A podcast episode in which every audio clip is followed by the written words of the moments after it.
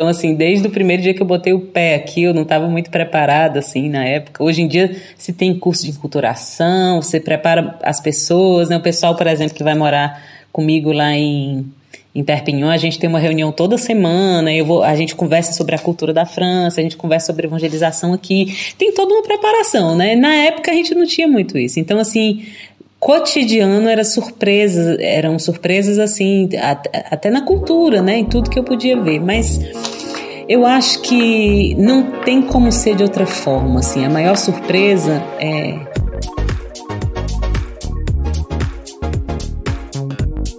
Bom dia, boa tarde, boa noite, não importa que horas ou que lugar você está assistindo esse que é o Parábolas, o podcast mais missionário do mundo. Daqui a pouco você vai ver que é do mundo mesmo, porque a gente tem uma convidada internacional, no mínimo internacional. Bom, como vocês já sabem, para quem ainda não conhece a agência B16, se você precisa de marketing digital, vocês podem procurar esses parceiros que são incríveis e a Labor Store, um marketplace católico. Bom, com muita alegria eu quero receber agora Amanda Pinheiro. Eu já conheço um pouquinho, mas o mundo quer te conhecer. Amanda, por favor, se apresente um pouco pra gente. Tudo bom? Tudo ótimo. Uma alegria estar com vocês aqui nesse Parábolas podcast, né? Podcast mais missionário do mundo é, é tá, tô no lugar certo. é, seja muito bem-vinda.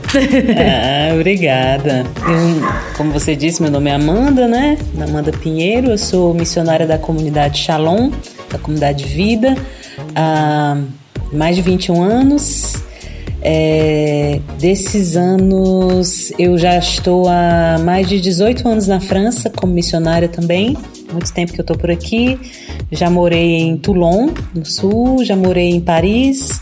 Estou hoje em Avignon e estou preparando uma nova fundação para o início do ano que vem em Perpignan. Uau! É, então, assim, é a volta à França em 18 anos, né? e que mais que eu posso dizer? Sou celibatária, consagrada no celibato há muitos anos já, é, acho que uns 15 anos, 16 anos por aí. E é, sou, sempre trabalhei com música na comunidade, né? As pessoas costumam me identificar um pouco com isso, né? Mas não só, né? Hoje minhas funções principais nem são essas hoje, né? Mas é o que faz parte da minha vida, a música, a arte, né? E que eu amo, né? Viver e fazer faz parte do que eu sou. Sei mais o que, que eu posso dizer? tá certo. Tenho 42 anos. Ah, sou natural de Minas Gerais e cresci na Bahia, né? Nasci em BH, mas minha família é uma família de mineiros imigrantes, digamos assim. E aí eu cresci em Eunápolis, no sul da Bahia, e conheci a comunidade por lá. Gente, então já começou a ser missionário desde cedo. É. E aí deu esses frutos agora, conquistando a França também. É né? isso mesmo, Nosso Senhor preparando aí o terreno. Com certeza. Então, vamos lá para um momento da cumbuca da unção, porque talvez a gente já vai aprofundar mais aí nessa história, não sei, depende um pouco do tema mesmo. Então, aqui está a nossa cumbuca querida, amada que sempre, às vezes trola o convidado, às vezes não, mas depende do Ai, dia. Nossa Senhora! Vamos lá, então peguei um papel. Ai, ai. Uh, não é o tema maior, porque teve um tema que deu três linhas, assim, que o povo Sério? sugeriu. Soe os tambores. Gente, amei, amei a. Ó. Ai, meu Deus, caiu meu microfone. Amei. Vida missionária na França. A gente Ah! pode falar tudo, né? Pode falar sobre tudo agora. Muito vasto. Bom, vamos então começar do começo? Como que Hum. foi é, quando você soube lá no primeiro discernimento que você ia para a França? O que que, que que passou nesse coração? Insegurança, não foi? Enfim, conta pra gente. Eu nem imaginava, né? Porque tem muitos anos. Na época que eu fui transferida para cá, foi em 2002.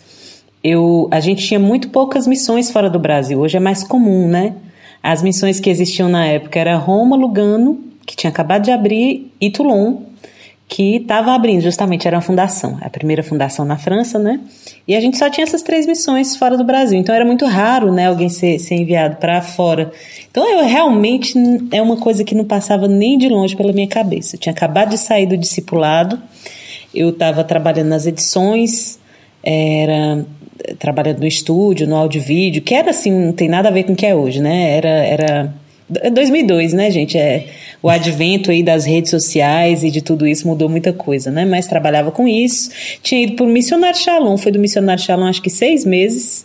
E aí, cinco, cinco. E aí eu fui transferida, assim, é, ainda nesse tempo, né? E, e aí, quando a minha formadora me falou que eu estava sendo transferida para a França, para Toulon, primeiro eu achei que era brincadeira, né? Você tá brincando, né? Tá fazendo hora com a minha cara, né? Aí ela disse que não, né? Que era sério, que era de verdade. Então pronto, aí eu fiquei primeiro assim, sem acreditar, né? Como assim eu vou para a França, né? Nunca nem imaginei uma coisa dessa. E é, depois eu fiquei chocada, né? Chocada. Aí eu, pronto, eu falei assim, não, não, eu não, eu me lembro, eu me lembro de uma reação interessante, né? Porque eu tava assim, tava chegando, tava me assim, não, não imaginava, né? Eu falei assim, ai, eu não quero não, mas eu vou.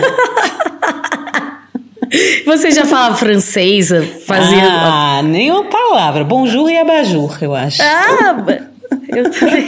Eu também. É coisa que todo mundo fala, né? Meu Deus, então foi muito inesperado, né? É. E, e chegando aí, quais foram as primeiras impressões? O que que. É, o primeiro contato com o povo, como foi isso?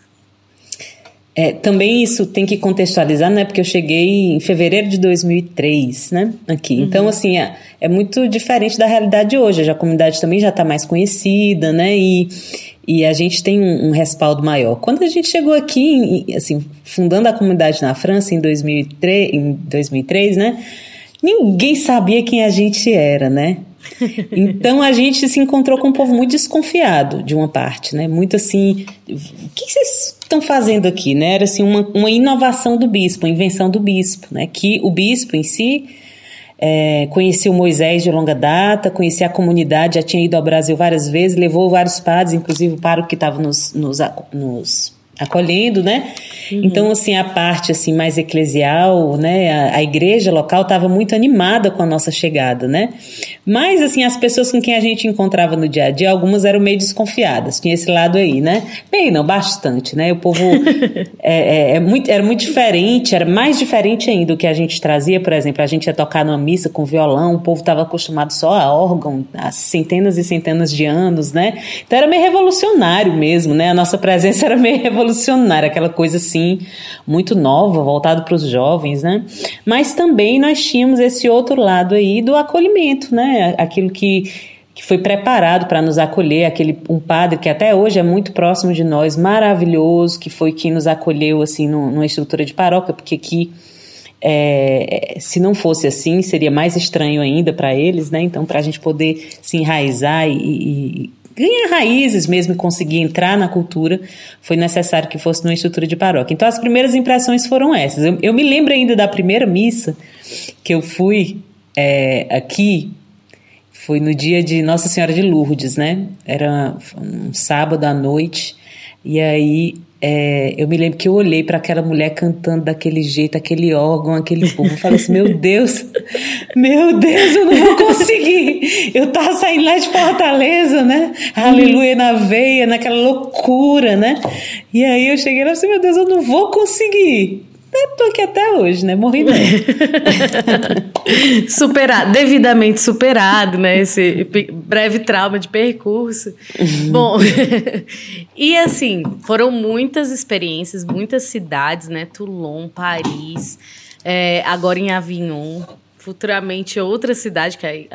Perpignan. Perpignan. Perpignan. Perpignan. Né? Tem que ter o Erpinho. tá ótimo. é, bom, nessa, nesse percurso inteiro, ao longo desses anos, o que, que mais te surpreendeu, né? É, em relação tanto à igreja, né? Assim, a França é um país de muitos santos, né? Mas também em relação ao povo, o que, que te surpreendeu? É uma pergunta muito difícil de responder, porque a nossa vida é cheia de surpresas, né? é cheia de surpresas. Então, assim, desde o primeiro dia que eu botei o pé aqui, eu não estava muito preparada, assim, na época. Hoje em dia, se tem curso de enculturação, você prepara as pessoas, né? O pessoal, por exemplo, que vai morar comigo lá em em Perpignan, a gente tem uma reunião toda semana, eu vou, a gente conversa sobre a cultura da França, a gente conversa sobre evangelização aqui. Tem toda uma preparação, né? Na época a gente não tinha muito isso. Então, assim, cotidiano era surpresas, eram surpresas assim, até na cultura, né? Em tudo que eu podia ver. Mas eu acho que não tem como ser de outra forma, assim. A maior surpresa é a, ação de Deus mesmo, a forma como Deus foi me conduzindo, tanto fazendo na minha vida, assim, naquela mão dupla, né? Quanto se utilizando de mim nesse tempo, né?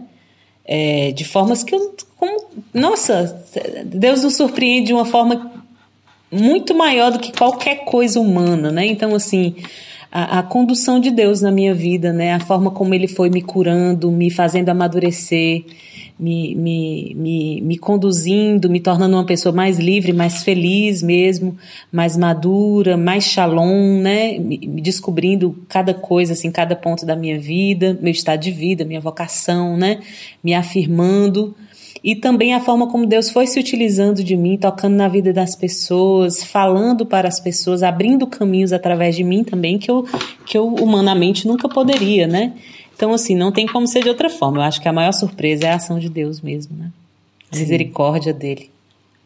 Com certeza. E como é que foi esse desafio aí da língua, né? Você que só falava abajur, só falava sei, bonjour.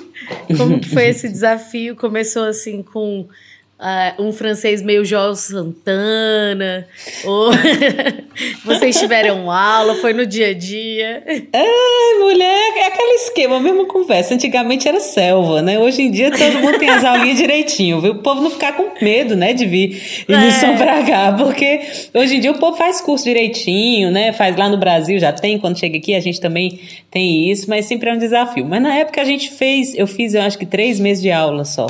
Hum. Quando eu cheguei aqui, eu realmente cheguei sem saber falar nada. Menina, era uma comédia. Eu vim junto com. No mesmo avião, nós viemos juntos, chegamos no mesmo dia, eu e o Daniel Ramos. Não sei uhum. se você uhum. conhece. Sim. Um pregador da comunidade, né? Trabalha muito com formação e tudo. Aí viemos os dois super jovenzinhos, né? Em 2003, no mesmo avião. E o avião era da Air France, né? Da, da, da empresa francesa, né? Menina, a gente tinha medo até de, de pedir alguma coisa para beber, com medo de falar alguma coisa errada ou com medo de ter que pagar. Aí a gente, eu me lembro que a mulher deu coca pra gente, aí a gente agradeceu e ela quis oferecer gelo, a gente não teve nem coragem de aceitar porque a gente não entendeu que era só gelo, né? Aí depois no vizinho, a gente foi lá e tomou a coca quente, porque tinha medo até de aceitar o, o gelo, né? Não sabia na, quando chegou aqui, não sabia na esquina nem comprar pão, né? Era, era, era complicado, né? Porque você chega, ninguém fala português, nem nada, nenhum apostolado em português, né? Tudo, tudo, absolutamente tudo é em francês. Os grupos de oração, as missas, as conversas, os almoços. Então é aquele choque, né? Ah, mas é, a gente também, eu acho que é uma graça de fundação, a gente não demorou muito, porque você não tinha, a gente não tinha quem falasse melhor, né? Quem já falasse. Uhum. Então, ou você fala, ou você fala, né? Aí eu me lembro que eu fui, me botaram numa. Gente, arrecada sinuca de bico. A gente, eu fui pra, pra um. Eu era muito jovem, então eu, é, no tempo em que todos os apostolados com o jovem, lá estava eu, né? né? Assim, a gente não bota os mais jovens Sim. muitas vezes assim à frente, né? Então eu estava lá com, os, com jovens e adolescentes sempre. E com três meses de França somente, eu fui para um acampamento perto de Lourdes, uma grande graça, inclusive, né? Uhum. É, um acampamento de verão de 15 dias com os jovens, só com francês, só tinha eu, de mais ninguém da comunidade foi. Rapaz, eu dei tanta rata. Ai, Ai, eu posso imaginar. Parte. Se prepara. Olha, eu fico rindo das pessoas, às vezes, com essas situações. E agora eu só fico pensando, meu Deus, daqui a uns meses sou eu. daqui a uns meses, não, um mês. Sou eu. Tá chegando. Socorro, né? Deus. Você sabe um pouquinho de inglês, talvez, não? Sei, sei, Melhor sei. do que eu. É, ajuda. E ajuda. você só falava português? Eu só falava português, né? Eu tive que aprender tudo aqui. Ah, Isso com 18 anos já deu para aprender bem direitinho, né? Ai, graças, gra... obrigado, Senhor. Minha esperança daqui a 18 anos vou estar assim, ó. Não, não, tô brincando. A gente aprendeu com muito menos tempo. Muito menos tempo. Mas, mas você passa um aperreizinho. Você passa um É. aperreizinho. Olha, quando eu fui aí, né? Falei aqui pra Amanda antes de começar a gravação que eu fui na França. Aí fui em al- algumas cidades e tive a graça de ir em Avignon, onde ela tá morando. E desde o começo, como eu tava indo com uma amiga minha que é professora de francês, né? Gra... Obrigado, senhor, né? Que eu não passei todo o perrengue. Eu fiquei zoando desde que eu cheguei no aeroporto. Saí de Roma, fui lá pra Paris. E aí eu liguei pra minha amiga pra saber se ela já tinha chegado, se tava tudo bem, como é que era o apartamento que a gente ia ficar. E aí, só que eu falei tudo isso fingindo que eu tava falando francês, né? Então eu, Ada, tudo bom? Estou chegando na França. e aí comecei a falar. E ela querendo me matar, né? Aí eu vou falar pra todo mundo que eu tenho uma professora francesa que me ensinou tudo que eu sei. C'est ela- très clair. incrível, incrível. Aí chegou um americano, tava passando, e ele perguntou: Você é francesa? Pode Não. pedir uma informação? Aí eu- Ludibriando os turistas, né? eu não falo uma palavra de francês, desculpa. Não vai dar mesmo pra te ajudar. Nunca vim aqui antes. e aí, enfim, cheguei na casa de Avignon com todo esse meu francês. Tinha um francês fazendo uma experiência, né? E aí eu ficava Toby. brincando. É, ele mesmo. Uhum. Aí os irmãos ficavam brincando, né? Porque eu ficava zoando. Aí eu sei que, ah, fala com o Tobi em francês. Eu, oi, Tobi. E aí ficava falando um monte de besteira, ele sem entender nada. Até que me pediram pra eu fazer isso com um padre polonês Ah, que tinha ido Deus. visitar a casa. Aí eu sei que os meninos, por favor, fala com o padre em francês. Eu, ai, meu Deus, lá vou eu, né? Aí eu, Prade, desculpa, é porque ninguém fala francês tão bem como eu. Aí os, os irmãos todos, kkkkk, morrendo de rir, o padre assim, Ele é gente boa, ele é gente boa, é Pé Cristóvão. Aí eu falei, gente, pelo amor de Deus, alguém fala pra esse padre que eu não sou retardada, que eu não tenho problema mental, que é só porque vocês queriam que eu fizesse peso, enfim. Mas eu, eu, eu gosto de passar vergonha, parece que a vergonha, ela me atrai. É, né? Faz parte, é bom que a gente tem história pra contar, né? Não? Exatamente. Aí, Mas, ó. é, e eu, eu achei, assim, que realmente, né, quando você não fala francês na França, pelo menos a experiência que eu tive em algumas cidades, é difícil.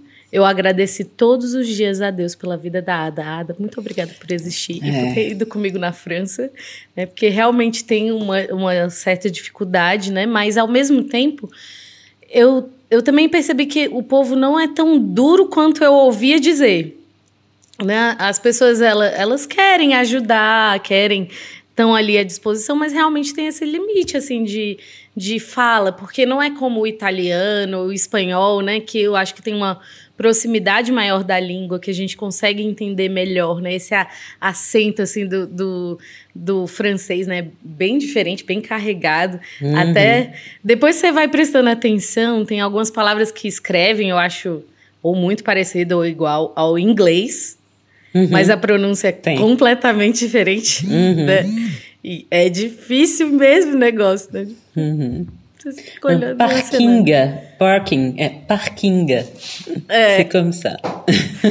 É, é difícil, né? Eu achei bem difícil. É, é. Na França se fala francês, né? E eles, e eles. É porque eles têm, na verdade, tipo um- uma rixa com os ingleses, né? Os franceses. Uhum. Eles já fizeram guerras de mais de 100 anos, né? Então, Uhum. assim. E não foi só uma, não, guerra na vida, né? Eles se- se- tiveram atrito na história. Hoje são aliados, né? Mas tiveram atrito, atritos muito grandes, muito longos na história. E de rei que, que casava com a prima. Cada confusão.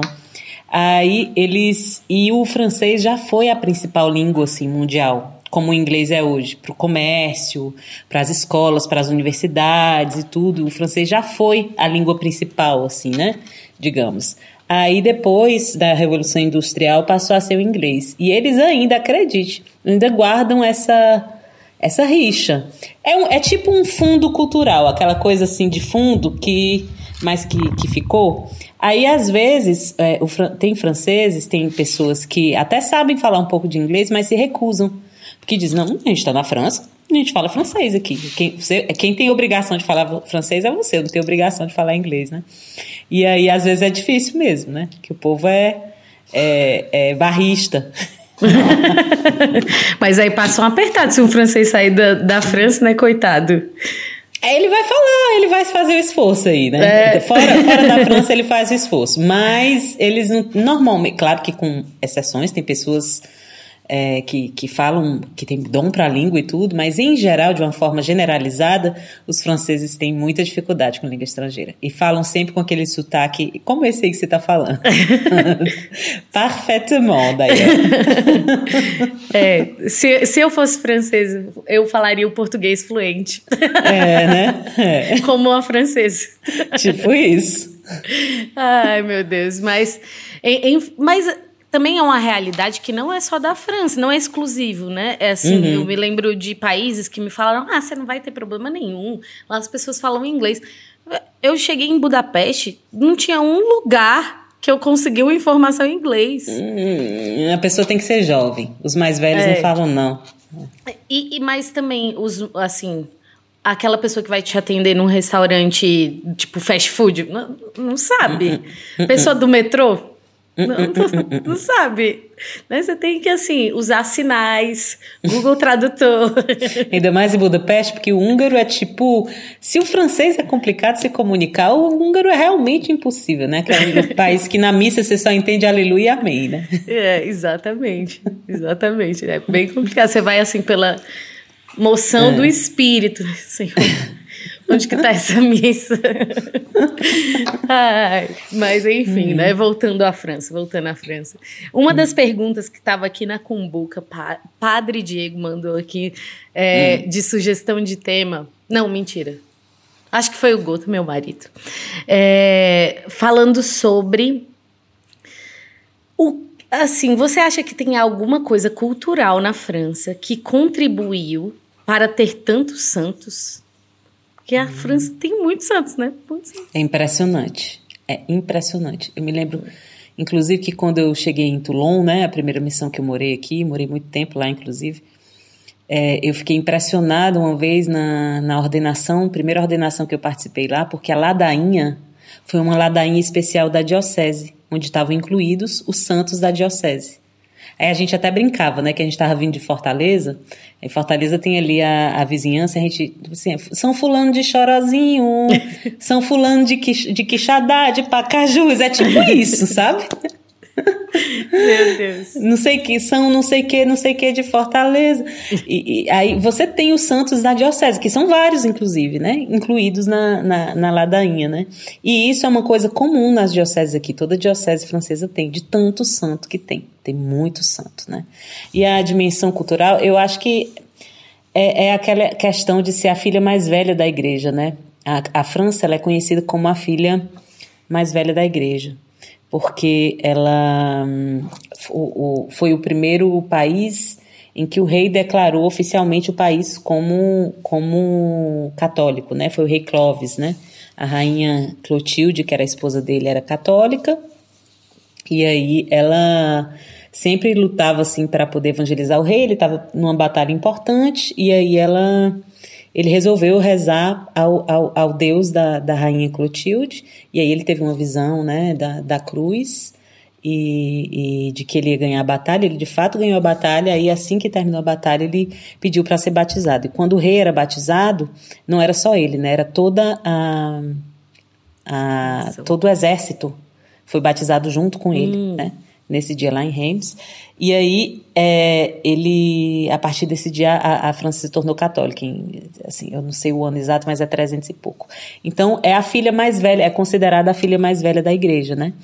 Então, a gente tem uma história aí de fé é, impressionante, com seus altos e baixos, com suas dificuldades e, e hipocrisias também a, a nível do, do, dos reis, né? Assim, nem sempre tudo é, era tão tão católico assim, né?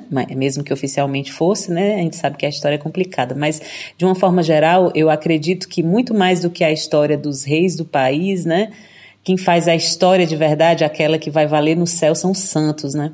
Em cada época que você tem na França grandes santos, santos que fizeram diferença na sua época, santos que que, que foram resposta para as dificuldades do mundo da época, né? Você tem, você tem, meu Deus, se a gente for citar, né?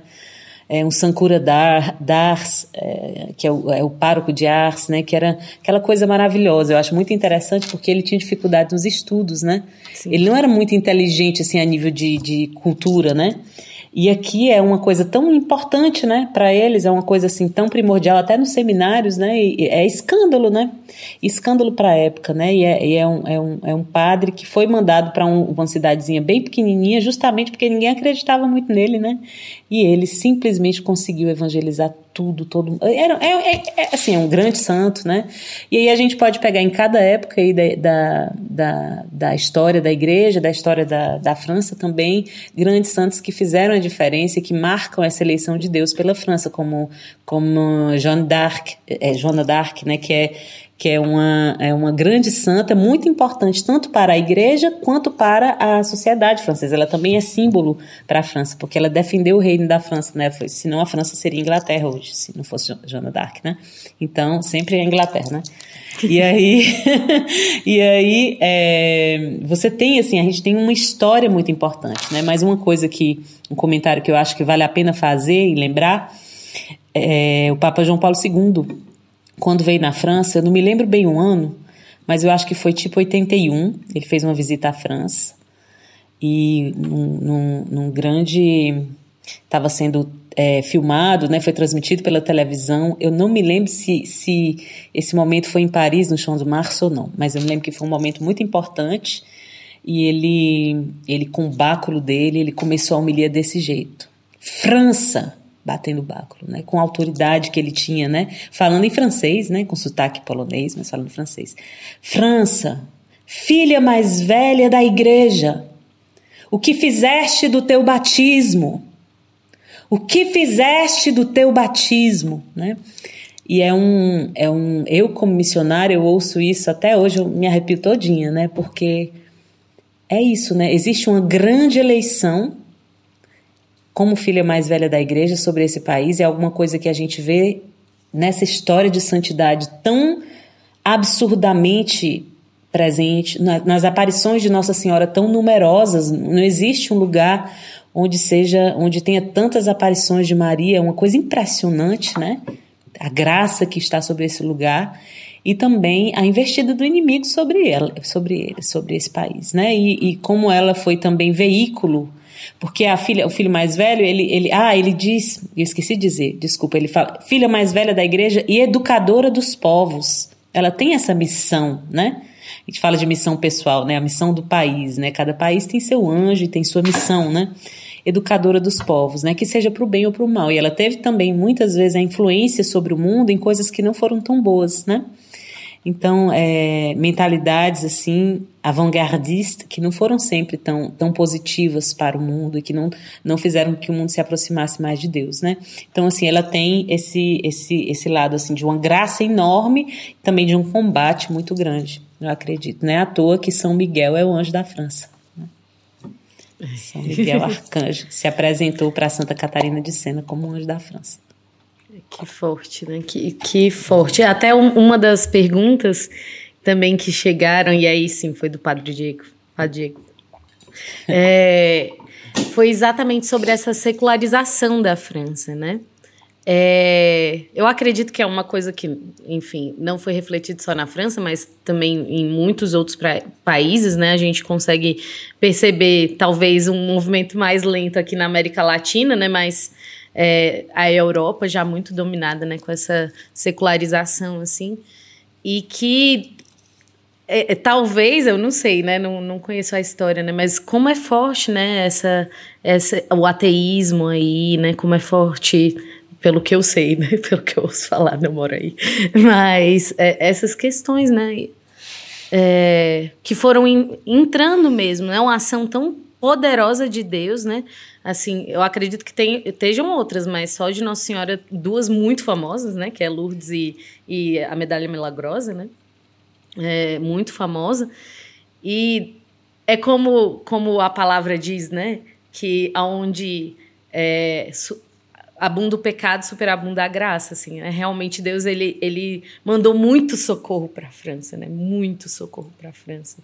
Né? Ele mandou também, refletiu aí em muitas partes do mundo, mas parece como uma filha amada, né, de Deus, não sei, assim, um, um cuidado zeloso pela França, né? Enfim, uhum. você que mora aí vai saber. Com certeza. Menina, as aparições de Maria fazem, se você ligar os pontos assim, elas fazem um M sobre a França. É impressionante. Meu Deus, meu Deus, é, não, não sabia.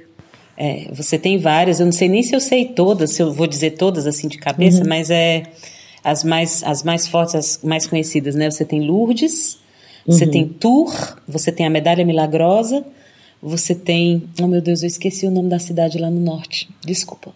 Eu esqueci, tem uma outra cidade no norte da França, e descendo você tem Notre-Dame de la Salette, você tem Cotignac e você tem. É, La, não, eu estou esquecendo o nome, meu Deus. Falei disso, desse outro lugar que ela apareceu, eu lembro até o nome da, da pessoa que viu, a Benoit. É, outra outra no sul, sabe? Então você tem aqui só aqui no sul, aqui não muito longe daqui, você a gente tem três lugares, né? Aqui Uau. eu estou em Avignon, né? Tem três lugares de aparição de Maria, né? Inclusive nesse lugar, em Cotignac, apareceu Nossa Senhora de um lado da montanha e São José do outro, né? É, é, assim, não tem condição, né? Isso, e essas são aparições, assim, reconhecidas pela igreja, né? De muitos anos, não é... Não é uma superstição é, do povo, sei lá, não, né? Não, não, não, não, não. É coisa averiguada, uhum. estudada e, e, e, com, com milagres, né? Com, com coisas impressionantes, né? Se a gente for ver a história de cada uma, né? Então é muito uhum. bonito, é muito bonita a eleição de Deus pela França, né? Mas de fato existe essa secularização de uma forma muito forte, né? É uma história complicada a história da, da, da França e até hoje ainda é muito forte é, a marca da, de dois, dois eventos importantes da história da França, que são a Revolução Francesa, né? Em uhum. 1789 começou, né? Mas durou. E aquele espírito da Revolução Francesa, ou então, assim, é, é, é ante tudo, né? Assim, é onde eu governo a minha vida. E, a, e, a, e, a, e aqui na França, é, a, a igreja era, era, era relacionada ao, ao, à monarquia, né? Eles relacionavam a igreja à monarquia, né? É diferente, por exemplo, um, movimento de libertação que aconteceu na Polônia, por exemplo, depois das guerras, né? É, o povo teve, a partir do momento em que ele se libertou do, do nazismo do, e, do, e do comunismo, eles puderam praticar a fé. Então, praticar a fé é um ato de liberdade, né? Que era o contrário na, na, na mentalidade popular, né? Não praticar é, é, eu estou me libertando disso, né? E depois teve um outro movimento de santidade. Os santos sempre aparecem, né?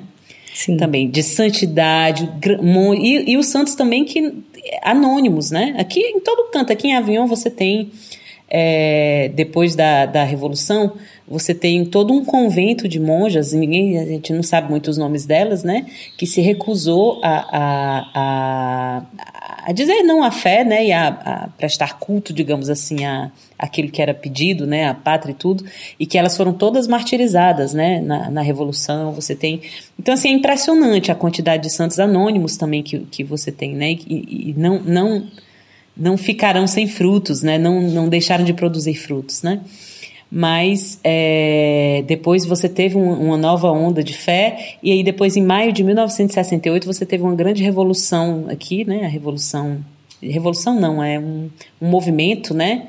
É, que aquele do é proibido proibir, né? Então, a revolução moral, né, digamos assim, que aconteceu aqui, e ainda é muito presente também esse são dois eventos que marcaram muito e que marcam a mentalidade das pessoas com relação à igreja, com relação a, a Deus até, né, mas muito forte com relação à igreja. Então, você tem aqui de, de primeira, é, no primeiro contato com a pessoa, uma barreira não é sem barreira, não é, um, não é um contato livre. Você se identifica como sendo católico, como sendo missionário, você tem uma barreira a demolir, sabe? é um trabalho maior, sabendo que o coração do homem é o mesmo em qualquer lugar, né? Como diz tanto Sim. o nosso fundador, o fundador da comunidade Shalom, né? É, Moisés sempre disse que o coração do, do homem é o mesmo em qualquer lugar. E é um fato, gente. Eu estou aqui há, há, é, há 18 anos e meio e eu vejo, eu toco nessa realidade. O coração do, do homem é o mesmo em qualquer lugar. A sede de Deus é a mesma, né? A, a, a necessidade ali da, da, daquele sentido mais profundo e a, é, é, é, o mesmo, mas as, a, a, a, a, capa que o envolve às vezes é diferente, né?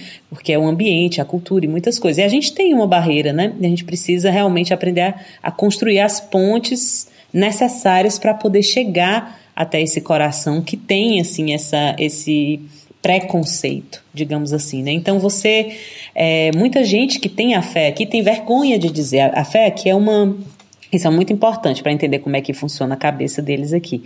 A fé é uma questão privada. Não diz respeito aos outros, nem a minha Eu não falo sobre a minha fé na minha família, eu não falo sobre a minha fé no meu ambiente de trabalho, é uma questão privada. Se alguém me perguntar se eu tenho a fé, eu posso até dizer, eu sou crente, é assim que se fala assim, independente de qual seja a religião, né? Se for uhum. católico, protestante, eu sou crente. Aqui é todo mundo está no mesmo barco, né? Sim. Então é, é, eu sou eu é, a pessoa pode dizer, pode ter a coragem, é um corajoso aquele que diz isso, viu? Eu sou crente, né? Mas ela não vai falar muito mais do que isso, porque aqui a fé é uma questão privada, né? Ela é tratada como uma questão privada. Então a gente é muito louco, né? A gente que fica falando assim da fé, que fica e de boa, né? E com um sorriso no rosto, né? Não com aquela cara carrancuda, né? De, de quem tem muitas leis a seguir, mas de quem ama. Isso é, é escandaloso, né, para as pessoas. E a gente tem tanto reações positivas quanto negativas a isso, né? É como se espera, né? Tem gente que fica completamente escandalizado quando vê pessoas alegres, jovens e, e a nossa forma de, de cantar é um, é um grande testemunho aqui, sabia? Nossa. As músicas, as músicas é, atraem, né, assim, aqueles que têm um coração aberto e curioso, né, assim, de um pouquinho mais, assim, é, é, é, impressionante como toca, né? Quantas vezes eu já terminei uma missa que para mim foi simples, sabe? E às vezes você tem ali aquela família que normalmente não vai na igreja, aquelas pessoas que foram ali só porque era missa de sétimo dia, ou porque era um, a primeira comunhão do, do, do, irmão, do marido, da filha, da prima, enfim. aquelas, é, né, aquelas pessoas que realmente não sabem nem rezar o Pai. Já me aconteceu de tocar em batismo, que é, na hora de rezar o Pai Nosso só tinha eu e o padre rezando, as pessoas não sabem rezar o Pai Nosso, Ave Maria. Assim, é um paganismo grande, né? Mas de quantas vezes eu tive no final da missa aquele tanto de gente que vem falar comigo com os olhos cheios de água, assim, querendo, assim, emocionados porque nunca tinha, assim, você tem muitas reações positivas, né? Porque aquilo ali toca o coração delas, elas não sabem bem dizer o porquê, né? Tem uma coisa diferente e é diferente dessa imagem ali que a Revolução Francesa e, e a Revolução de Maio de 68, digamos assim, moral também, né? Uhum. Deixou, deixou na cabeça delas, né? Quebra esse paradigma, né? Mas ao mesmo tempo também, meu Deus, em evangelização de rua aqui a gente tem que ser muito corajoso, viu? Porque a gente leva, viu? A gente leva. Tem gente, Adriana, que, que às vezes você vê, a gente conhece, sabe, né? São pessoas que, que são educadas em todo. Eles são educadíssimos, né? São uhum. polidas e educadas em todas as circunstâncias da vida, né? No trabalho, com a família, com pessoas que vêm falar com ela, alguém que vem falar na, na rua, assim, até se for uma pessoa imprevista, tipo assim, tá trabalhando para os médicos do mundo, aí quer parar a pessoa para pedir uma doação, ela quer dispensar, né? Aí ela vai fazer isso educadamente. Pessoa que é educada em tudo. Mas se você chegar para ela para falar de Deus, ela é grossa com você, sabe? É impressionante, que tem uma resistência assim muito forte. Eu já fiz essa experiência muitas vezes, né? Já fiz experiências, inclusive, já, já cheguei a conseguir fazer a experiência positiva apesar disso, né? Uhum. É, mas muitas não, você não consegue nem você não consegue quebrar, né? Mas eu me lembro que é, é, eu, eu, uma vez eu me utilizei disso. A gente estava na evangelização de rua perto da praia e tinha um homem esperando com a mala ele visivelmente estava esperando, perto, é porque era perto da, da estação de trem. Ele estava esperando ali com a mala naquele lugar porque ele tinha tempo, né? Então tá, ele estava tá, no nuca de bico, porque a gente chegou, né? E eu cheguei oferecendo um cartãozinho para ele, né? E ele foi super grosso comigo, né? Foi super grosso, super grosso.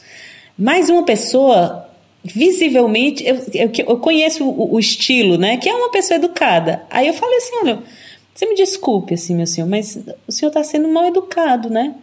Eu estou sendo educado com você, eu estou te oferecendo uma coisa. Por alguma outra razão no planeta você ia negar uma palavra educada e de receber isso para qualquer outra pessoa? Aí ele olhou assim, falou: Você tem razão, eu estou sendo mal educado com você, por favor eu, eu, eu, eu, apertei no botão da educação, né?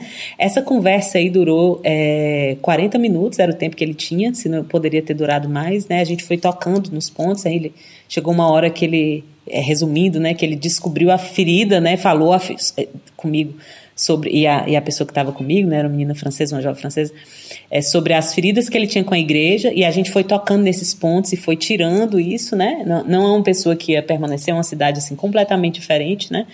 Mas eu me lembro que no final eu, eu senti que deveria rezar com ele a oração de São Francisco e a gente é, convidou ele a rezar essa oração, aí ele encheu o olho de lágrimas e tirou do, da carteira dele um cartãozinho com a oração de São Francisco que o avô dele tinha dado para ele, né? Que forte. Olha para você ver. Aí a gente rezou junto, né? Então assim, dá para chegar lá, mas não é, não é simples e não é com todo mundo, né? A gente tem que estar tá, tá pronto também as, as, aos nãos que são muitos. Às vezes a gente precisa passar por alguns nãos para poder chegar a ter algum sim, né? É. E sempre no poder do Espírito, né? É, tem que Vinde, não, Senhor. Se não for nos dons do Espírito, é a porta, né? É assim, uhum. Jesus com a samaritana, né? É, é assim, né? É Sim, assim. com certeza. Que, que forte, né? Que, que bonito também, porque é, é, é, engraçado, né, essa questão da educação. Eu me lembro de eu me preparando para ir para a França, eu, eu, sempre faço isso. Eu acho que é uma, é uma delicadeza, né? Quando a gente vai a um país, você tentar minimamente entender um pouco da cultura e para saber lidar com as pessoas, né? E uma, uma das coisas que eu vi é que eles sentem uma grosseria quando você não pede licença, quando vai pedir uma informação, né? Quando você não dá bom dia. Né? São, são detalhes e que, que nos, nos ajudam também, né? Sermos é pessoas mais é. educadas, né? Assim. Uhum. É, então, realmente faz, faz parte da cultura, né? E, ao mesmo tempo, né? Eu, eu vi igrejas cheias na França. A gente foi à missa todos os dias, né? É, e aí tava a pergunta que eu queria fazer até. Mas eu, eu vi principalmente santuários lotados, mas eu não sabia se eram franceses ou se eram pessoas assim do, do mundo que estavam ali visitando aquelas igrejas, né? E esse é o ponto. Eu queria saber como que é essa tradição. Existe uma tradição católica ou não existe, né? Eu me lembro que conversando com uma irmã que mora na Alemanha, ela disse que existe, o que me surpreendeu, porque eu não, não esperava. Né? Ela fala que muitas pessoas são batizadas né, por uma tradição e tudo, mas que elas vivem como depois né, do batismo, digamos que é o único e, e depois não tem mais esse contato né, com a igreja. Como que funciona isso aí? Existe uma cultura católica ainda ou não existe mais mesmo? Não existe, existe. Existe uma raiz católica. Até engraçado que até o presidente falou um dia dessa raiz católica da França que não dá para ser negada. E tem muita gente que se levanta e que fala que não e tal, porque o povo é meio gosta de contestar aqui aquele espírito revolucionário, né? Mas, mas é, é inegável que existe uma, uma raiz e uma cultura católica ainda, né? É, e ao mesmo tempo é aquele é o país do 880. Existe um anticlericalismo, mas também existe o clericalismo. É bem né? Então existe um anti catolicismo, assim, aquele, aquela coisa ali, é, um, é um, quase que um ateísmo cultural, mas ao mesmo tempo existem valores é, católicos que permanecem. Agora tem uma piadinha aqui que o povo diz que a pessoa vai para a igreja duas vezes na vida, né? Quando é batizado e quando morre, né? Que é quando ela bota os pés na igreja, né? O dia do batismo, se prepara para aquilo e depois as obsequias, né? Que é aquela missa de, de corpo presente, né? Onde, como eu já disse que eu cantei baixo, eu também já, já, já fui cantar assim em, em, missa de corpo presente que ninguém sabia, ninguém. Ninguém, às vezes igreja cheia. Você tinha duas pessoas rezando assim, o Pai Nosso, é o Pai Nosso, né? É impressionante, é, é impressionante. E aí, É, mas é claro que existe uma, uma, uma, cultura católica, que existe uma população que é católica e que é fiel.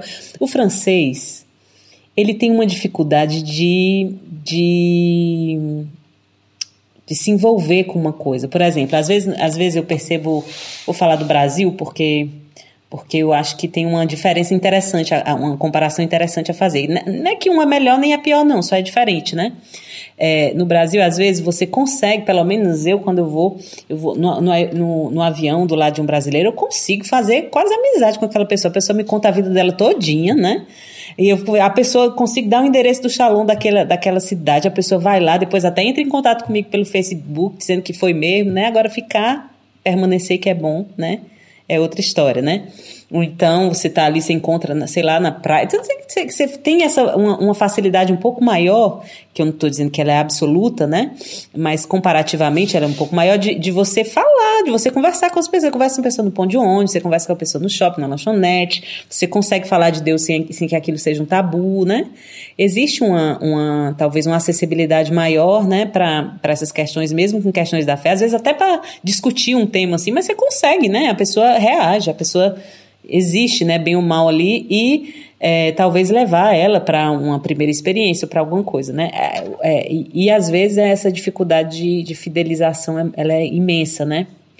E aqui eu diria que de uma forma generalizada, né? Eu também não estamos entrando em detalhes e no pessoa a pessoa, mas de uma forma geral, o francês ele é muito difícil de se engajar, digamos assim, de você trazer de fato para primeiro você chegar, tocar na vida dele, ele abrir a vida para contar para você, isso aí já é, é brincadeira, já me aconteceu de levar anos para conseguir isso, sabe? Já me aconteceu de levar menos tempo, já. Às vezes os jovens, os mais jovenzinhos são menos menos é, casca né? grossa, né? é, hum. que é aquela folha em branco, né? Uhum. Mas já me aconteceu, tem pessoas assim que, né, que são idosas, não, são pessoas assim de, de idade adultos, né, em que, que é mais difícil.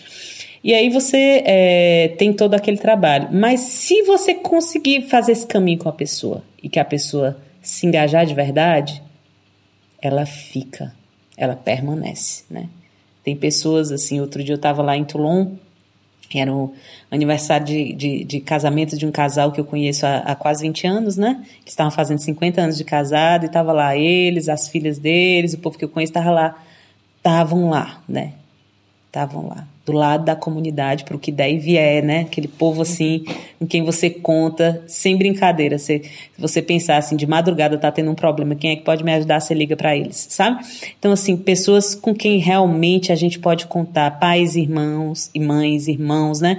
Ele tem essa, essa, esse, essa diferença aí. Isso aí trazendo para a nossa realidade. Mas, de uma forma geral, aquelas pessoas que, que se comprometeram de um. Mesmo que não tenham nenhuma experiência tão profunda assim com Deus, mas que têm convicção da fé delas, né? Elas normalmente elas mantêm, elas passam isso para os filhos. E você tem um povo católico, é claro que você tem, né? A gente fala assim, quando a gente fala dessa realidade, é a realidade geral do país, né? De paganização. Mas você tem um povo católico, você tem um povo fiel, um povo, inclusive, uma igreja que é muito mais tradicional, né? A igreja daqui é, é tradicional. Apesar de que também tem novas comunidades, também a renovação daqui existe, tem, tem uma certa força, né? Mas é mais forte uma igreja um pouco mais é, é, tradicional aqui. E é, os santuários, eles são muito visitados, não só pelos uhum. franceses, e também depende da época que você vê. Se você vem no verão, tem muito turista. Não tem tanto francês assim? Tem, né? Tem diocese que tem muita E durante o verão tem muita peregrinação, sabe? É, e sobretudo em santuários, né? Mas a realidade, assim, da, das igrejas no cotidiano, a missa no dia, missa diária, de uma forma geral, na maioria das igrejas da França, sem falar nos locais de grande afluência, nos grandes santuários e tudo, é que tem muito pouca gente, né? É, tem, em geral, tem muito pouca gente. É cinco pessoas. Se tiver dez pessoas na missa semanal, você está muito feliz, né? É uhum. muito pouca gente. Mas às vezes no final de semana você tem mais gente, sim. É, eu não sei quantas pessoas, por exemplo, numa paróquia. A gente tem, cuida de uma paróquia lá em Toulon, né? Eu não sei quantas pessoas tem. Eu, eu mas a igreja tá, é bem cheia no, no domingo, né? Uhum. Agora, no dia de semana, não. Aqui também, aqui em Avignon, a mesma coisa. A igreja na semana, talvez tenha até um pouco mais na semana. Eu acho que tem, tem com a gente, né? Porque a comunidade dá uma enchida, né? a comunidade de vida dá uma enchida, né? Mas fora a gente deve ter umas 10 pessoas na semana, mas no final de semana ela é cheia, né? Uma igreja grande é cheia, tem, tem. Uhum. Né? Mas é ali aquela grande missa onde vão, vai todo mundo, né? Você tenta não multiplicar demais as missas para também não dividir, né? E dar força, né? Sim. É, bom, como, como era a vida missionária na França, né? O tema, então. se tem uma coisa que eu imagino que deve ser bom é fazer retiro pessoal. eu não tenho certeza. Por quê? Aí eu, eu justifico meu porquê. É, aí perto de Avignon tem uma montanha, né, que tem uma tradição que diz que Santa Maria Madalena morreu lá, uma gruta, né? Meu é Deus. Santo Boma. Foi, é, olha, eu acho que foi a, a vez da minha vida que eu me senti mais no céu. Eu falei, o céu deve ser parecido com isso daqui. Eu participei de uma missa, foi celebrada lá. Os dominicanos, se eu não me engano, que cuidam de lá, né? Uhum. E, meu Deus, eu não estava entendendo uma palavra. Mentira, porque a Ada estava traduzindo. Mas, enfim, pelas minhas capacidades, não entenderia. Mas a forma com que era celebrada aquela missa, o lugar, né? Que é maravilhoso, meu Deus. França, como você é bonita. como ajuda a rezar. Senhor, né? É, é um lugar que é, e, e, uma experiência que pessoal, né? Olhar para a criação, né? Me leva a rezar, né? Então a França ela é muito bela. Como ela me levou muito. a rezar? Como ela me levou a rezar? Como é essa experiência aí de um lado espiritual, né? Como missionária aí. É. A França é bonita demais, né? Eu já visitei muitos, muitas regiões diferentes da França eu sempre fico assim, meu Deus, como é que pode, né? Outro dia eu fui lá visitar a, a cidade, inclusive, onde a gente vai abrir uma nova missão, Perpignan, né? E a gente foi lá nas montanhas, eu fiquei assim, meu Deus do céu, é uma região nova que eu não conhecia, né? Perto é mais ao norte, mais ao sul. Ah, tá. Não, bem ao sul, é perto da bem Espanha. Uhum. No caminho, assim, é, é, mais perto de. É bem pertinho de Barcelona já, assim. De carro, acho que deve dar três horas, só que é do lado da França, né? Sim. Aí tem as montanhas, os Alpes, né? Do lado, e tem praia, né? E, tem, e, e aí você fica todo ouvindo. Onde você for, é, é muito bonito, né?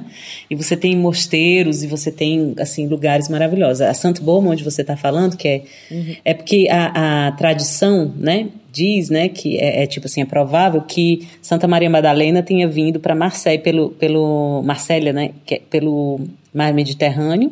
Sim. Ela com Santa Marta e São Lázaro, aquele que foi ressuscitado por Jesus, e São Maximo, que é e o, e o, o cego é, é, de nascença de nascença curado, o cego uhum. de nascença curado também. Então, uhum. a tradição diz que eles cinco vieram para cá são Lázaro se tornou o primeiro bispo de Marsella, que é, que é a grande cidade ali que fica no, na beira do mar, né?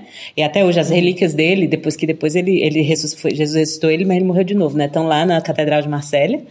E aí é, a Santa Maria Madalena, os outros foram para o interior, né? Para poder espalhar o evangelho, né? Aí você tem ah, uma igreja com as relíquias de Santa Marta aqui em Tarrascon, aqui pertinho de Avignon. E você tem ali na, na Santo Bobo, né, que é, e, e em São Maximã, que é uma cidade embaixo que fica perto, não sei se você chegou a visitar, que tem também o crânio de Santa Maria Madalena, né? E já acredita-se, então, que Santa Maria Madalena evangelizou e depois ela terminou a vida dela, é, tipo, num eremitério, né? Nessa gruta, né? E tinha contato de vez em quando com São Maximã, que vinha, que é esse santo que, que, que veio também, que vinha. E por incrível que pareça, eles fizeram já pesquisas científicas e esses ossos, essas relíquias de Santa Maria Madalena que estão na gruta, né? É, são de uma mulher palestina, da, originária da Palestina, do século I, né? Então, assim, é, tem, tem coisas, né? E outro dia foram fazer foram fazer também uma reforma lá na, na igreja embaixo, na cidade embaixo, onde fica São Maximã, que é onde se acreditava que o cego de nascença tinha ido, né? E descobriram alguns ossos, algum, tipo um pequeno cemitério, como se fosse de uma capela dentro, embaixo de tudo, sem querer, né? E parou tudo e foram fazer buscas históricas né? E se descobriu que estava lá os ossos de um, de um cego de nascença. Meu Deus. Do primeiro século. É impressionante, né? Assim, a tradição diz isso, sem, sem, sem seguranças, né? Mas você uhum. tem. Esses lugares de graça, né? E aí, é Santo Bom, por exemplo, eu já fiz, eu já fiz retiro pessoal lá numa reciclagem, que embaixo é na Meu montanha, Deus. gente. É um lugar lindo. Você sobe, agora você sobe com, é, na, na, na, força da, da, fé, né? Do ódio, por favor, da força do ódio, né? Na força da fé ali, você sobe, né? 45 minutos ali na montanha, ali subindo, mas né, escalando não, tem uma estradinha, né? Rude, mas tem. E aí você chega lá e, e, aquela vista maravilhosa, né? E eu já subi até lá em cima. Além, para além do coisa, se você continua aí, é mais difícil ainda o caminho. Em cima da montanha mesmo, eu já subi até lá. Aí você vê o, tanto os Alpes de um lado como o mar do outro. É impressionante. Aí eu já fiz reciclagem na casa de retiro que fica embaixo, que é cuidada pelos dominicanos, né? A gente já fez a reciclagem, que o tema era Santa Maria Madalena, inclusive, né? Aí, menino, você imagina, né? A gente num lugar de graça desse, é, a gente fez reciclagem lá. Eu me lembro que eu já tive essas graças de fazer, por exemplo, também em outros lugares, né? É, não é na França, né? Mas a reciclagem que o tema era São Francisco, já fiz é, perto de Assis, né? O tema de Santa Terezinha eu fiz lá perto de Lisieux, né? Sempre indo tocar e cantar nessas coisas, né? Isso abre portas pra gente, né? Ou precisa, né? Ô, senhor, por que, que eu não toco, senhor? aí, é, e aí eu já, já tive essas graças. Em cada lugar desse, assim, é uma graça é inegável, né? Ou então um lugar que eu acho muito especial, assim, não sou só eu que acho, né? Todo mundo acha, mas que é muito especial. Lugares são da, de aparição de Nossa Senhora, né? Em Lourdes, na Medalha Milagrosa, quando eu morava em Paris, era meu refúgio lá. Eu só, eu só me confessava lá, né? E, e em Lourdes, assim, você, você, do mesmo jeito, a impressão que eu tenho, Adriana, é que do mesmo jeito que às vezes quando você chega, já, já deve ter te acontecido em um lugar que você sente um peso espiritual no sentido negativo. Uhum que existe um peso espiritual, que, que existe uma, um peso ali, assim, uma, uma, uma coisa que não é boa, né? Você sente às vezes, é o contrário. Você sente como que uma, uma, uma leveza ao que te puxa para o alto, né? Assim, espiritual, um, um, um, peso de graça, né? Sim. É um peso de graça, você sente, né? Então, assim, é, a força disso, a, a, ação de Deus, assim, a, a, eu não sei nem o que dizer, né? Eu, um, o discernimento do meu estado de vida, eu me lembro que eu devo a Lourdes, assim, assim a Nossa Senhora de Lourdes, muito, muito concretamente, ela interviu, né, uma ida a Lourdes em que meus olhos se abriram, né, porque era muita graça para que eu não visse, né, para que eu não, não fosse iluminada pela verdade ali, né. Então, assim, a, as experiências de retiro são fantásticas. Inclusive, eu estou saindo amanhã para fazer um retiro prolongado na, na no, no, mosteiro aqui, no mosteiro de Senanc, que é aqui perto, né? Fazer um retiro de uma semana de silêncio faz bem à alma e o coração, né? Porque é, do mesma forma, né? Um lugar onde tem uma natureza maravilhosa e também um lugar santo, onde há séculos monges cistercienses estão ali rezando, né? Estão ali oferecendo a vida a Deus, onde tem santos que foram monges ali, né? Então, assim, é, é, é realmente um, uma terra de muita graça também, né? E, e essa graça, ela é experimentada, né, por mim e pelo por cada missionário que, que vive aqui de uma forma muito concreta. Salva a gente, né? Às vezes quando a gente está precisando ser restaurado, você ter um lugar de graça, é, o combate é muito forte do cotidiano, às vezes, né? E aí você tem um lugar de graça assim tão grande, nossa, é, é, é te traz graça de ressurreição mesmo. É, gente, é, é, muito maravilhoso. É sério, se um dia você puder ir para a França, vale não hesite, não hesite. Vale a pena. E é, eu estava me lembrando enquanto você falava que uma vez eu conheci um padre dominicano que hum. ele é brasiliense, mas mora na França. É, eu sei que ele atendia confissões lá em Lourdes, assim, uhum. mas ele morava naquela cidade. Eu acho que até teve um atentado que degolaram um padre. Eu não me lembro lá o nome da norte? cidade. Eu acho que é mais ao sul. Foi na época da Jornada Mundial da Juventude da Polônia, esse, uhum. esse atentado. É, mas, enfim, ele. Achei tão. Enfim, me remeteu à França, né? Pessoa chique. Porque eu conheci ele, ele estava celebrando, estava de férias aqui em Brasília. Uhum. E aí ele estava celebrando numa, numa, paróquia. E eu estava, depois da, da missa, a gente estava conversando assim. É, eu, meu marido e um amigo nosso, todos da comunidade. E ele, ele chegou, né, entre nós. E, Oi, vocês o, o que é esse sinal que vocês estão usando, né? E a gente, ah, nós somos missionários da comunidade Shalom.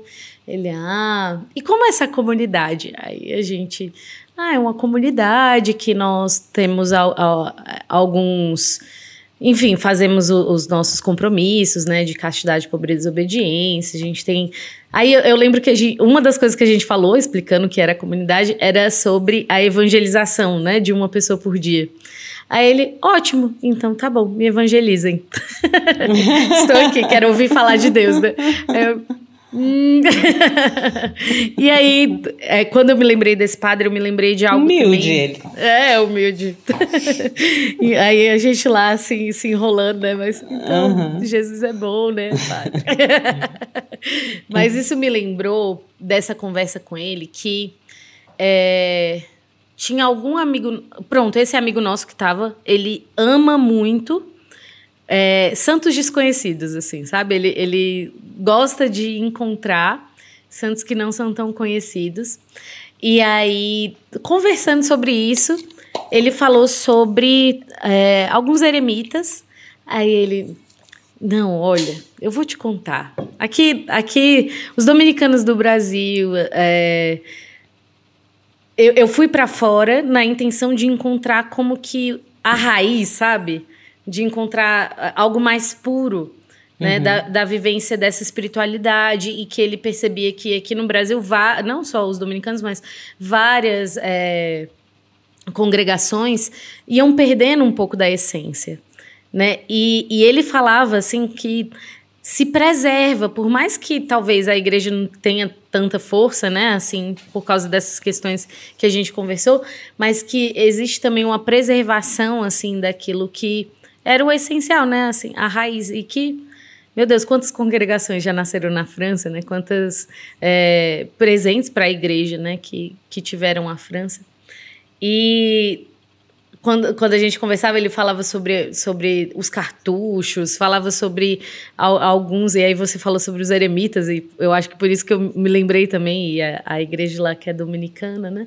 Uhum. É, você percebe isso, consegue perceber com o contato que você teve aí com também com as ordens, né, com os, as congregações, que existe essa preservação? Uhum. Eles são muito é, essa questão da preservação da cultura, das tradições, da história, da, da história dos santos. Isso é fundamental para os franceses, que eles sejam católicos ou não, inclusive, né? Por exemplo, é, você vê a preservação da, das igrejas, a Notre Dame que pegou fogo, né?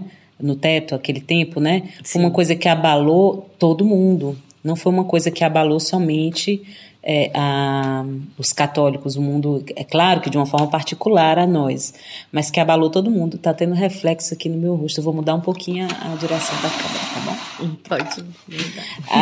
Aí é, é, uma coisa que abala todo mundo, porque para eles, para qualquer pessoa, mesmo que, ela, que seja um ateu, né, é, aquilo ali é um é um bem a ser preservado pela história e preservado como tal, né? Preservado, tanto é que o, a, finalmente o teto vai ser refeito como era, né, assim, preservado como tal, né. Então, assim, os mosteiros também têm essa, essa, essa, não sei como chamar isso, talvez um reflexo, né, de, de, de preservação da história, da santidade, da beleza. Tem um, um, mosteiro tão especial que não é muito conhecido, falando em santos desconhecidos aqui, hum. que é no, na ilha de Lerans, no sul da França. Faz parte da diocese de Toulon, mas geograficamente não, é engraçado, porque é uma ilha, né? Então, ele, ele é na frente de Cannes, que é Cannes, né? Onde tem um uhum. festival, né? Sim. Chique, né? Aí você chega em Cannes, tem um, um, um barco, né? Que você pega para ir para lá. E é uma ilha que é pequena, mas onde tem monges, eu, eu tenho medo de te dizer assim com exatidão, sem exatidão mas tem cerca de 1.600 anos, é lá pelos anos 300 e pouco que os primeiros monges foram para lá, sabe? É, é, eu lembro de uma vez o, o, a gente explicando a vocação para o, o abade, né, para o, o monge responsável lá, ele perguntando para nós, e a gente, numa visita com o bispo, e a gente explicando, não, nossa vocação não tinha, vai fazer ainda 40, né, mas na época tinha 30 e poucos anos. Aí é, chegou a hora e a gente fez a pergunta, né, não, a gente tá, tem um mosteiro aqui há mais de 1.600 anos e a gente, é, tá certo. Nós temos não sei quantos santos e tal, não sei o que e tal, parará. Tem um dos santos que é, que é padre da igreja, e a gente. Uhum, né? Ótimo, né? Então, é, você tem lá, por exemplo, você. É, é interessante por muitas coisas. Nessa, essa, nessa ilha só tem o mosteiro e as vinhas, né? Lá faz um vinho maravilhoso. Ele deu, assim, inclusive partilhou com a gente tudo, junto com o bispo. Lá a gente provou do vinho deles, que a gente, inclusive, nunca teria como comprar, porque é um vinho mais caro, né? Mas é, a gente, aquela coisa assim maravilhosa, eles fazem uma produção de muitas coisas assim artesanais, eu acho, para sobrevivência. Tem turismo, né? Também. E tem o um mosteiro, que é numa área preservada, e eles preservam ali toda essa questão da história dos santos, que é o mosteiro dito novo, que é do, do século XX, foi feito no século XX. E o mosteiro antigo, que é o mosteiro medieval, ele é tipo assim, a ilha tá assim, aqui é a ilha, tem um negocinho tipo uma península e o mosteirinho aqui, separadinho, no meio da água, assim, sabe?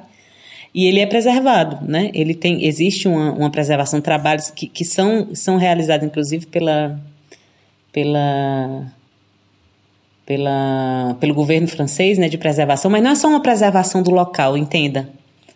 Existe uma preservação da herança de fé, que é importante como tal e como história, né? Então, é, é um exemplo físico, né, de, de algo que está é, presente, né? Então, existe uma grande... Tem que entender que quando, quando o Brasil foi, foi descoberto, que começa a, a, a, se registrar a história do Brasil, né, que ela não existia antes, né, mas que não existe uma história registrada é, em abundância antes de 1500, né? A gente não conhece e a evangelização começou daí, né? Uhum. Aqui na França você tinha ah, mais de mil anos de, de cristianismo, de, de, santos e de histórias. De, então, assim, é, é, é, é de uma riqueza, né? É muito grande, né? A, a herança de fé da França é, e da Europa também como um todo, né? É, é, impressionante. É por isso que é muito a gente precisa rezar, né, por esses países. Tem que pensar que que no século até o século XVIII, talvez ainda XIX, eu não sei, né? É, eu acho que até o século XVIII, para não dar dados errados, eu acho que cerca de 60% dos missionários que estavam por aí no mundo eram franceses, né? Hoje em dia, eu não sei te dizer quantos, né? Mas eu tenho a impressão que de que assim, se chegar a 6%, a gente está feliz, né? Uhum. É, é, então, é, é um país que é, uma verdade, é um verdadeiro deserto da fé, é uma terra de evangelização, sim, mas que também nos evangeliza, né? Porque tem uma riqueza. Sim. E tem outra, e tem outra. Não, só, não são santos só de antes, não. Tem pessoas santas, né? Eu conheço. Outro dia faleceu uma, uma senhorinha da paróquia, da paróquia que eu, que eu conheci. Meu Deus, assim, é, é de uma evidência que, que, ela, que ela é santa, né? Eu me lembro que de vez em quando o Daniel, esse, esse meu amigo, né, o Daniel Ramos, que é missionário também lá, Tulum, ele gosta de provocar, né? Quando vê que a pessoa é santa, fica provocando só para poder tirar aquelas boas frases, né? Aí ele tava, eu tava perto dele, ele foi lá e perguntou para ela assim: "Olha, se, o, se a vida seguir o curso das coisas, eu acho que você tá, você é mais feliz que eu". Ela por quê? Essa velhinha. Porque se a vida seguir seu curso, né? Você tá mais perto de ver Jesus do que eu. Aí ele começou a rir, né? Aquele brincalhão assim. Aí ele falou brincando, né? Ele falou assim: Pois eu não concordo com você, Daniel. Aí ele: Por que, que a senhora não concorda? A senhora não quer ver Jesus? Aí ela falou: Porque se a vida seguir seu curso, você ainda tem muito mais tempo do que eu para sofrer por ele por aqui. Uma senhorinha ali da missa diária paroquiana, sabe? Aí você tem esses santos aí que são as verdadeiras riquezas da igreja, né, e da, e da, da igreja da França. É, a gente, a gente não sabe não, mas é, é por essas e outras que o mundo ainda está de pé, né, e que a gente também tem forças para seguir. Essas pessoas sustentam, né. Meu Deus, que vontade de ir para a França. Bora, vem. Ai, melhorar, né, assim, o meu vocabulário, crescer um pouco. Bom, pra, chegando na reta final, mas antes de chegar, eu queria saber os maiores perrengues que essa missionária já passou na França. Eita ferro! Mulher agora é muito perrengue, né? Você tem, é muito perrengue, né? Primeiro tem as. enfim, tem as ratas, né? É, que a rata tem muita para contar, mas assim, tem coisas assim que no início, quando a gente não falava francês, a gente não entendia. A gente fazia uma reunião quando a pessoa ia embora para poder saber o que cada um entendeu, para a gente poder. Era sério. que cada ninguém falar direito, né? Então, para poder entender, sabe o que cada um entendeu para a gente tentar, tipo, discernir o que que era, né? Aí eu me lembro que teve uma vez, por exemplo, que um, um senhor amigo nosso falou, é, conversou com o Fábio e não tinha ninguém por perto, né? Aí ele, ele temou, não, ele disse que vem andar de bicicleta comigo amanhã. Lá vai o Fábio, botou roupa de esporte, preparou a bicicleta dele, estava todo lá assim, esportivo, com cara de jovem, de tênis. Quando chega o senhor todo vestido de macacão de tipo de mecânico, né? De coisa assim, preparado para guerra, porque ele estava vindo consertar a pia. oh, Jesus! É tipo né, a gente, né, é, é, tipo assim, né, esse tipo de coisa acontecer com a gente com frequência, né, uhum. é, trocar as coisas que a gente fala, né, mas é, depois disso, eu acho que, ah, meu Deus, também tem, tem, tem uma, uma vez, também eu fui não, nesse acampamento dito, dito e, e, e feito que eu saí com adolescentes, 15 dias, só tinha eu de brasileira, né? Aí teve uma hora que tinha, e tinham seminaristas e padres, né? E tinha um padre e, vários seminaristas ajudando, e só eu de mulher, eu com as meninas e tudo, é, na, na barraca lá feminina, né? É, tipo, coordenando alojamento, sem falar direito, mas tava aprendendo muito, né? Uhum. E aí eu me lembro que tinha um, um, um um seminarista que era muito brincalhão, que hoje é padre, né, um sacerdote que é muito brincalhão. E aí eu eu quis falar como a gente fala em francês. Eu não sabia, não conhecia as expressões. Eu falei assim, meu querido, você não está entendendo, por que, é que você está e tal, né? Aí eu traduzi literalmente. Tinha três meses que eu estava na França, né? E os adolescentes todos assim ao redor da gente, a gente brincando, ele brincando comigo, né? E eu fui tentar revidar na mesma moeda, né? Aí eu falei, mon chéri, gente. Esse aí foi um perrengue feio, Foi um perrengue oh, feio. meu Deus. Porque aqui, mon chéri, você fala pro seu esposo ou pro seu filho. É assim, nesse, nesse nível, né? Aí nessa hora, ou então pro, pro namorado, né? Aí todo mundo. Virou tudo cearense, dá... né? tipo isso. É la française, né? aí aí o, o, o, seminarista ficou vermelho e eu sem entender o que estava acontecendo. Eu simplesmente não entendi, né? Aí ele foi lá, explicou tudo para os meninos, né? E eu fiquei assim, você podia me explicar também? Aí ele explicou, né? E pronto, aí eu nunca mais chamei ninguém de, de Moncherie, a não ser que seja assim, uma criança, né? Assim, o filho da, da comunidade de vida, né? Eu falo assim, brincando, né? Mas, mas ninguém, né? Não, não se faz, né? Só que a gente não sabe, né? Então a gente aprende no, a gente aprende no aperreio mesmo, né?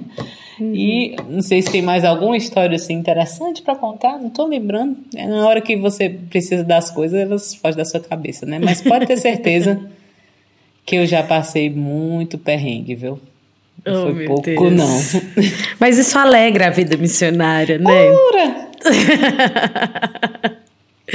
ai, ai. Eu, eu fico brincando que eu, eu acredito mesmo que o turista, e aí no caso o missionário, né, que sai do seu país e vai para um, um, outro lugar, ele faz parte do percurso passar uma vergonha, né? E é tão bom, assim, é uma coisa de liberdade que Deus dá na hora. ai, ai, mas ai, vale a pena um perrengue. Me lembrei de um perrengue que vale a pena contar. Hum. Porque que, a gente estava aqui no Festival de Avignon, eu, tinha, eu não morava em Avignon e vim para uhum. cá. O Festival de Avignon é um dos maiores festivais de teatro, é o maior da Europa. Sim. Você tem, tipo assim, 900 peças ao mesmo tempo. A cidade é completamente mudada. Você tem peça até na rua, várias em todos os lugares. É aquela, aquele, aquela efervescência na cidade, né? É muito legal o Festival de Avignon e isso acontece durante o mês de julho, né? E é claro que como acontece um evento assim que mexe com a cidade toda, a gente faz a nossa parte, né, de evangelização, o nosso papel. E nesse ano aí a gente estava fazendo um, um, que aqui o Brasil é atrativo, né? A gente estava fazendo um espetáculo que se chamava Welcome to Brazil, que era bem-vindo ao Brasil, né? E, e, a gente um espetáculo de música com aquelas aquelas partes de evangelização do meio, tem, valorizando a cultura do Brasil com dança, com música, com pe, pe, pedaço de teatro, fez toda uma montagem bem bacana de de espetáculo, aquele estilo assim bem brasileiro, explorando o que eles, que eles conhecem, assim, entendem como música brasileira e tudo, né? E aí, no dia anterior ao, ao, ao lançamento desse espetáculo, adivinha o que aconteceu? Copa do Mundo no Brasil, 7 a 1 Nossa Senhora 7 Jesus. a 1 na véspera do lançamento do espetáculo. Primeiro que a gente tava tudo arrasado, né? Que, né? Sabe como é, né? Uhum. Foi, você, quem se lembra, lembra, né? Desse momento que nós fizemos. O 7 a 1 a Alemanha, né, em cima do Brasil e tudo, no Maracanãzão lá.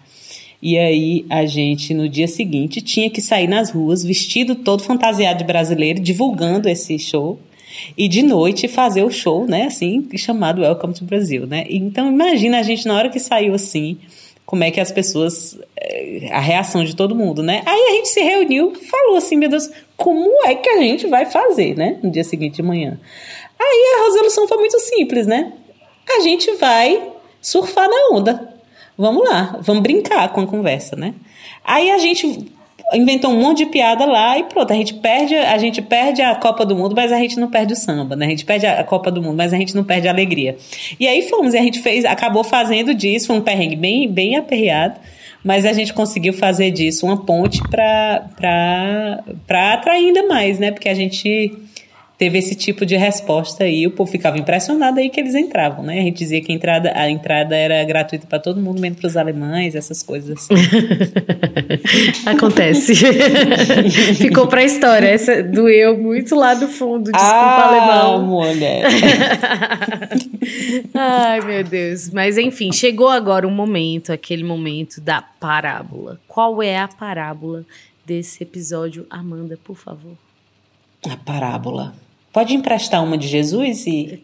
Ele é, assim, uma, uma boa referência? É uma ótima referência e eu acredito que ele não tem ciúmes das parábolas deles. Né? É. Vai ter ciúmes da esposa dele? Não vai, né, Jesus? Não. Então, eu acho que quando a gente fala de França, já que esse foi o tema, né, ah, da vida missionária na França, uma parábola que me faz muito pensar na França é aquela da filha de Jair. É, é, fala Jair também em português? Acho que é, né? Jairo. Eu acho, Jairo. Jairo. Ah, uhum. sim, é. Porque isso é. Desculpa aí, gente.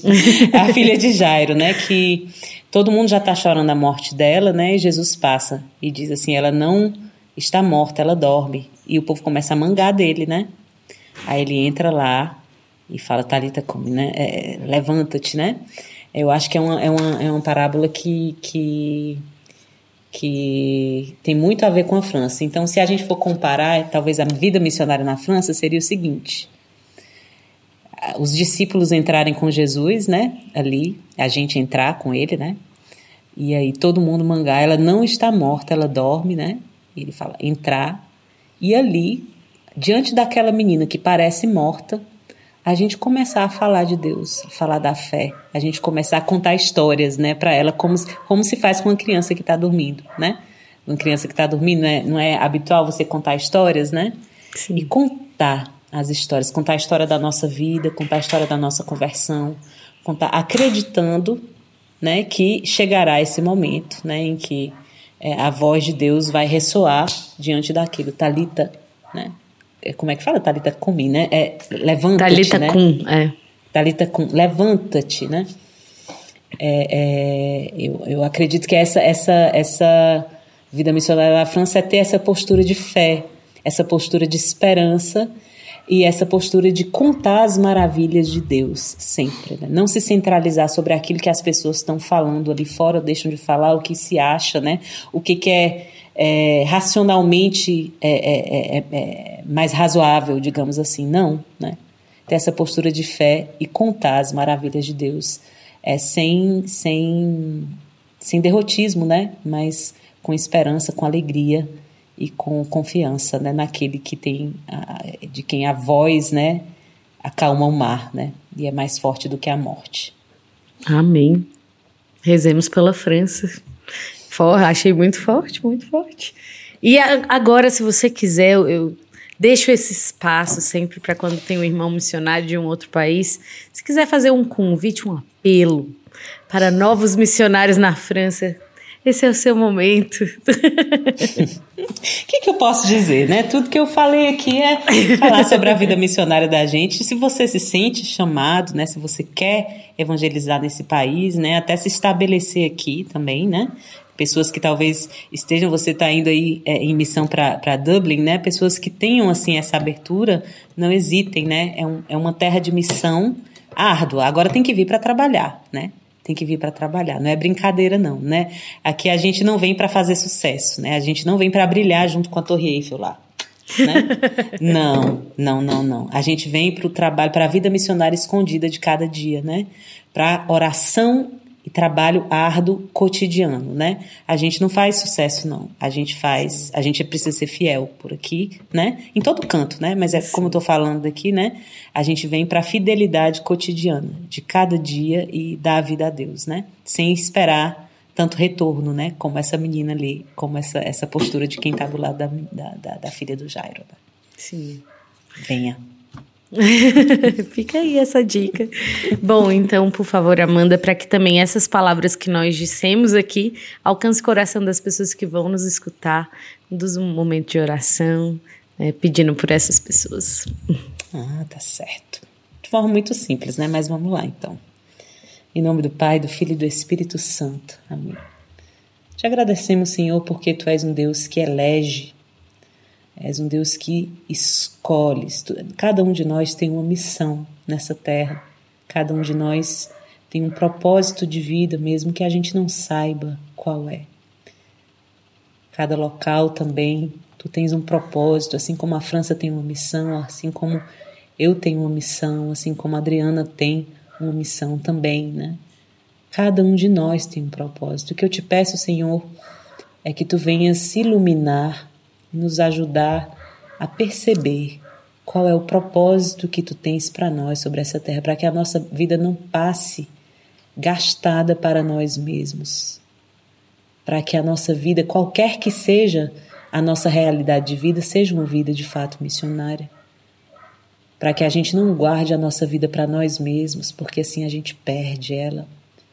Mas que com tua graça, com tua força, com tua sabedoria, com tua unção, nós possamos entregar a nossa vida, nós possamos dar aquilo que temos em vista do teu reino, em vista dos outros. E nós acreditamos, Senhor, que é assim que seremos felizes, mais felizes, plenamente felizes, porque mais santos, porque mais semelhantes a Ti. Te pedimos essa graça pela intercessão de Maria Santíssima, a quem juntos rezamos com confiança. Se você me permite, vou rezar em francês. Je vous salue Marie, pleine de grâce, le Seigneur est avec vous. Vous êtes bénie entre toutes les femmes, et Jésus, le fruit de vos entrailles, est béni. Sainte Marie, Mère de Dieu, priez pour nous pauvres pécheurs, maintenant et à l'heure de notre mort. Amen. Marie, Reine de la paix, priez pour nous.